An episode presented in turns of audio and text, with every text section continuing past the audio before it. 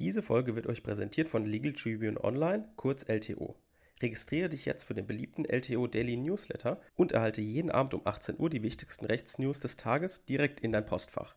So bleibst du up to date, nicht nur, aber auch vor den Examsprüfungen. Geh einfach auf lto.de/slash daily und abonniere den kostenlosen Newsletter. Vielen Dank für die Unterstützung an LTO. Und hier für euch nochmal die URL lto.de/slash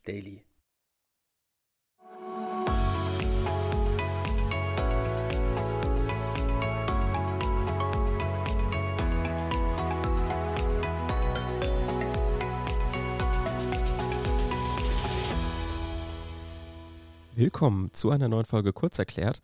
Heute wieder unterwegs im öffentlichen Recht. Und bevor wir einsteigen, nochmal einen kleinen Aufruf, denn es ist wieder Semesterstart. Ich glaube, die ersten Partys gehen jetzt wieder los, die erst die Wochen. Und dementsprechend haben wir auch, wie eigentlich jeden Semesterbeginn, immer einen größeren Zulauf an neuen Hörern und Hörerinnen. Und ähm, an die mein Appell oder meine Bitte. Äh, wir würden uns sehr freuen, wenn ihr uns bewertet bei Spotify oder bei Apple Podcast die meisten hören ja über Spotify, deswegen ist es uns besonders wichtig, wenn man uns da fünf Sterne gibt, weil das rankt uns ein bisschen höher, das macht uns, macht unsere Reichweite ein bisschen größer, dann profitieren noch mehr Leute von dem Podcast und äh, da würden wir uns natürlich sehr freuen. Und ja, das war es eigentlich auch schon mit der kleinen Hausmitteilung am Anfang. Wie gesagt, relativ viele neue Hörer, das freut uns. Vielleicht nochmal so ganz kurz, wie uns gibt es jetzt dreieinhalb Jahre und wir sind ja wirklich von null gestartet. Ich glaube, das war im Jahr 2020, mitten in der Pandemie. Haben wir uns gedacht, machen wir mal diesen Podcast. Und wenn ich wir sage, dann meine ich Kurosch und mich. Kurosch ist ja schon länger in den Folgen nicht mehr dabei, aber natürlich im Hintergrund noch für alles Wirtschaftliche zuständig, wo ich nicht so gut drin bin. Und er ist ja, wie gesagt, kein Jurist, deswegen ähm, ja, kümmert er sich um den Hintergrund, alles Wirtschaftliche. Er hat BWL studiert, also der kennt sich damit aus.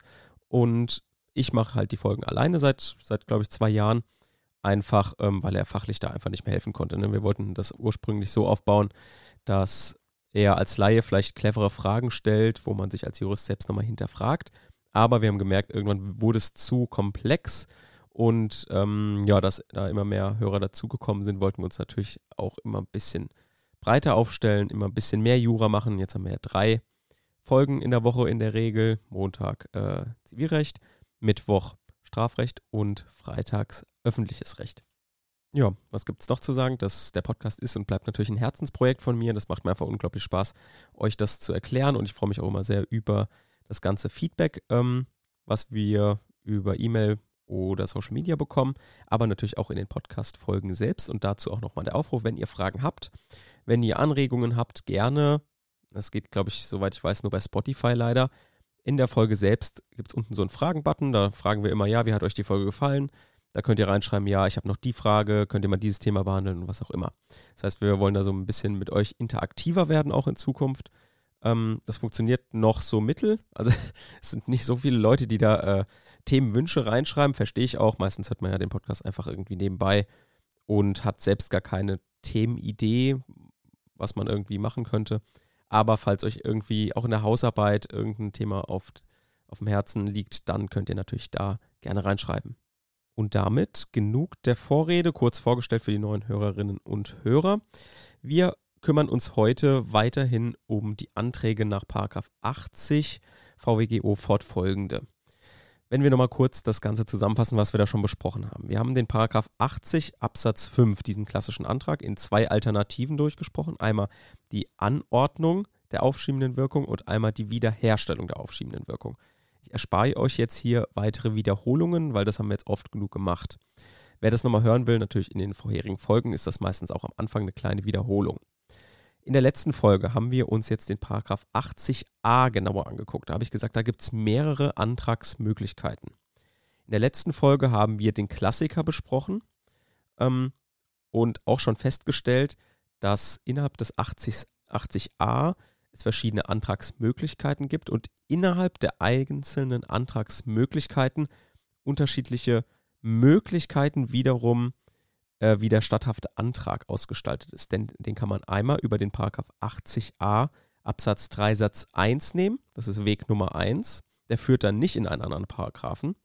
Aber der Weg Nummer 2, wo ich gesagt habe, das ist, wenn man das so sagen kann, herrschende Meinung, Das ist der Paragraph 80 Absatz 3 Satz 2.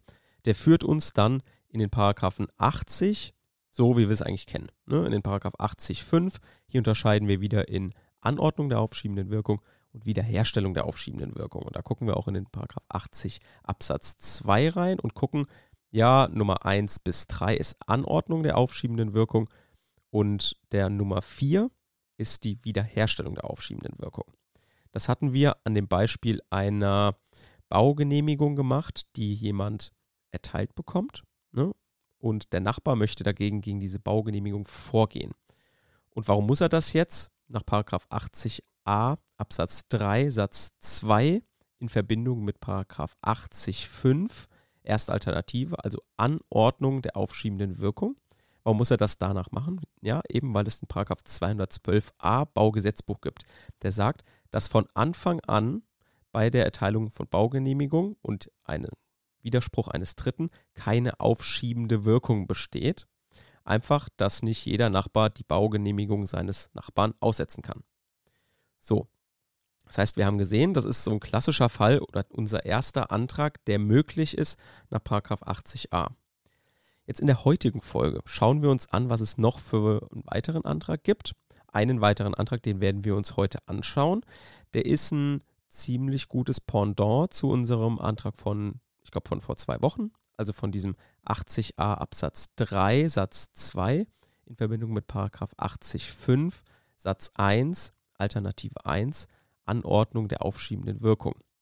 Und zwar ist das Pendant der Paragraph 80 Absatz 3 Satz 2 in Verbindung mit Paragraph 80.5 Satz 1 Alternative 2 Wiederherstellung der aufschiebenden Wirkung. Hier müssen wir gar nicht so viel komplex denken. Wir müssen uns nur einmal gleich die Situation vor Augen führen. Dann können wir bei vielem schon in die vorherigen Folgen verweisen. Denn wir wissen, dass dieser 80a letztlich dem Paragraph 80.5, auch weil er ja in Verbindung mit dem 80.5 besteht, ähm, dass der ziemlich ähnlich aufgebaut ist. Also unsere Zulässigkeit und unsere Begründetheit, da können wir uns dran orientieren. Wir müssen nur eins, zwei Sachen beachten. Aber ansonsten können wir uns an unserer ersten Folge zum 80.5 orientieren und praktisch diesen Aufbau nehmen. Andererseits können wir auch schon sagen, ja, wir haben schon den 80a uns ja schon angeguckt. Das heißt, auch die Struktur ist uns schon klar. Das heißt, die müssen wir uns heute auch nicht mehr erarbeiten. Das heißt, wir können hier in zwei Folgen verweisen, zum Teil, müssen uns nur die Situation vor Augen führen und uns klar machen, dass das eine Antragsmöglichkeit nach 80a ist und nicht zu verwechseln mit der aus der letzten Woche. Und dann habe ich für euch noch ein paar ergänzende Informationen, weil wir hatten auch in der letzten Folge zum Paragraph 80a gesagt, dass wir in dem Absatz 3, wenn es um die gerichtliche Entscheidung geht oder den gerichtlichen vorläufigen Rechtsschutz in dieser Dreieckskonstellation, da es da zwei Wege gibt. Ne? Also einmal den über Absatz 3 Satz 1, der dann Paragraph 80a intern bleibt, sag ich mal. Und es gibt den Weg über Paragraph 80 Absatz 3 Satz 2, der in unsere alten Strukturen verweist, in den 80.5, den kennen wir schon. Da fühlen wir uns irgendwie wohl, weil wir das schon gelernt haben. Das ist also, also dadurch, dass es auch herrschende Meinung ist, ist es eigentlich für uns gar nicht schlecht, weil wir in unsere gewohnten Strukturen reinkommen. Wir müssen uns nur klammern, es gibt diese zwei Wege. Und da will ich euch einfach nochmal ein bisschen Hintergrundwissen dazu geben. Warum gibt es diese zwei Wege? Wer sagt, welcher Weg der richtige ist und warum der der richtige ist? Aber vorher müssen wir uns natürlich jetzt erstmal diese Situation vor Augen führen. Wir haben es mit einer Dreieckskonstellation auch hier zu tun. Nur bekommt ja jetzt jemand keine Baugenehmigung. Warum bekommt jetzt hier jemand keine Baugenehmigung? Na, weil wir sonst in dem ersten Antrag, den wir von in, vor zwei Wochen ungefähr besprochen haben, drin wären. Das wollen wir natürlich jetzt nicht. Deswegen nehmen wir jetzt einfach eine Gaststättenerlaubnis. Jetzt könnt ihr euch natürlich fragen, ja, gut, ist ja irgendwie auch eine Genehmigung, ne? Was ist jetzt hier der Unterschied? Der Unterschied ist, dass es im Gaststättengesetz keinen vergleichbaren Paragraphen zu Paragraph 212a Baugesetzbuch gibt. Das heißt, hier besteht grundsätzlich erstmal, wenn jetzt jemand eine Gaststättenerlaubnis bekommt und ich bin Nachbar von diesem Haus und denke mir, äh, Gaststättenerlaubnis finde ich nicht geil, dann äh, kommen ja hier immer die Besoffenen raus und hier wird vor meine Tür gepinkelt und was auch immer. Dann denke ich mir natürlich, nee, will ich nicht. Ich möchte gegen diese Gaststättenerlaubnis vorgehen.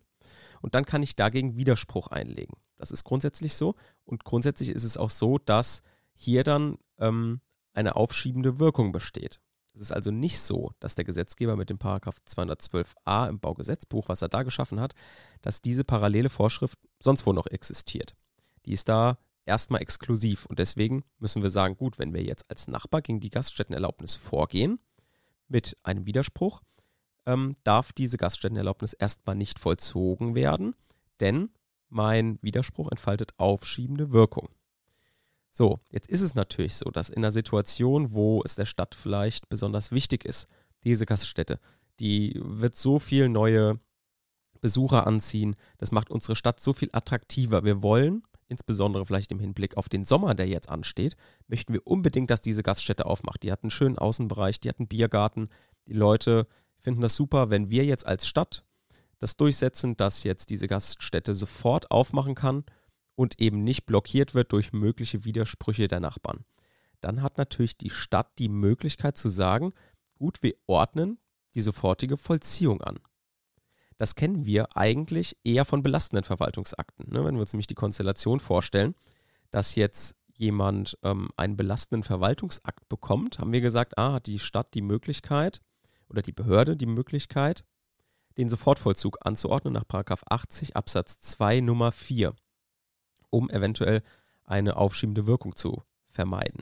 Jetzt ist natürlich so, dass es bei dieser Gaststättenerlaubnis aus Sicht des Adressaten der Gaststättenerlaubnis natürlich ein begünstigender Verwaltungsakt ist und es noch, noch besser ist, noch begünstigender ist, wenn jetzt der Sofortvollzug für meine Gaststättenerlaubnis angeordnet wird. Finden wir super, klatschen wir uns mit der Stadt ab, finden wir, finden wir toll. Und der Nachbar findet das natürlich wiederum nicht toll. Und das ergibt diese Dreieckskonstellation, wo sich der Nachbar natürlich jetzt auch zur Wehr setzen darf. Ne? Also irgendwie muss der Nachbar sich ja jetzt auch gegen diesen Sofortvollzug zur Wehr setzen können. Und wenn wir uns jetzt vorstellen, dass wir der Nachbar sind, dann müssen wir natürlich jetzt gegen diesen Verwaltungsakt mit Annex dieses Sofortvollzugs irgendwie vorgehen. Wir wissen, okay, Anfechtungsklage, Widerspruch haben hier keine aufschiebende Wirkung. Wir legen es aber trotzdem ein, weil wir wissen, dass in der Zulässigkeit es relevant wird im Rechtsschutzbedürfnis, dass ein Widerspruch parallel eingelegt wird, damit der Richter etwas hat, um die aufschiebende Wirkung wiederherzustellen.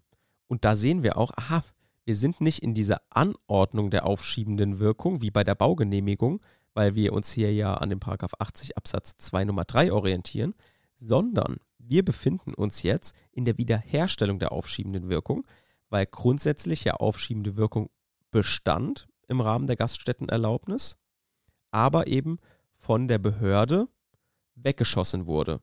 Deswegen wollen wir den ursprünglichen Zustand, dass Widersprüche aufschiebende Wirkung haben, wiederherstellen. Das heißt, das ist eigentlich der Unterschied zu dem Antrag nach 80a aus der letzten oder aus der vorletzten Woche. Und damit sehen wir auch, dass der Weg gar nicht groß unterschiedlich ist. Wir haben wieder die Möglichkeit, okay, wir wissen, es handelt sich um einen vorläufigen gerichtlichen Rechtsschutz im Rahmen einer Dreieckskonstellation. Das heißt, wir wissen, wir sind schon mal im Paragraph 80a Absatz 3, müssen jetzt wieder die Entscheidung treffen, okay, gehen wir den Weg über den Satz 1, bleiben Paragraph 80a intern oder wählen wir den Weg über den Satz 2, der wiederum ja in den 80 verweist. Die herrschende Meinung sagt ja, wir wählen den Weg über Satz 2 und den Weg in den Paragraph 80. Deswegen sind wir dann im 80a Absatz 3 Satz 2 in Verbindung mit 80.5 Satz 1 Alternative 2 Wiederherstellung der aufschiebenden Wirkung in Verbindung mit 80 Absatz 2 Satz 1 Nummer 4. Denn wir wissen ja, die Behörde hat hier einen Sofortvollzug angeordnet. Und den müssen wir natürlich dann auch später in der Begründetheit überprüfen. Das heißt, so leitet ihr euch die statthafte Antragsart her.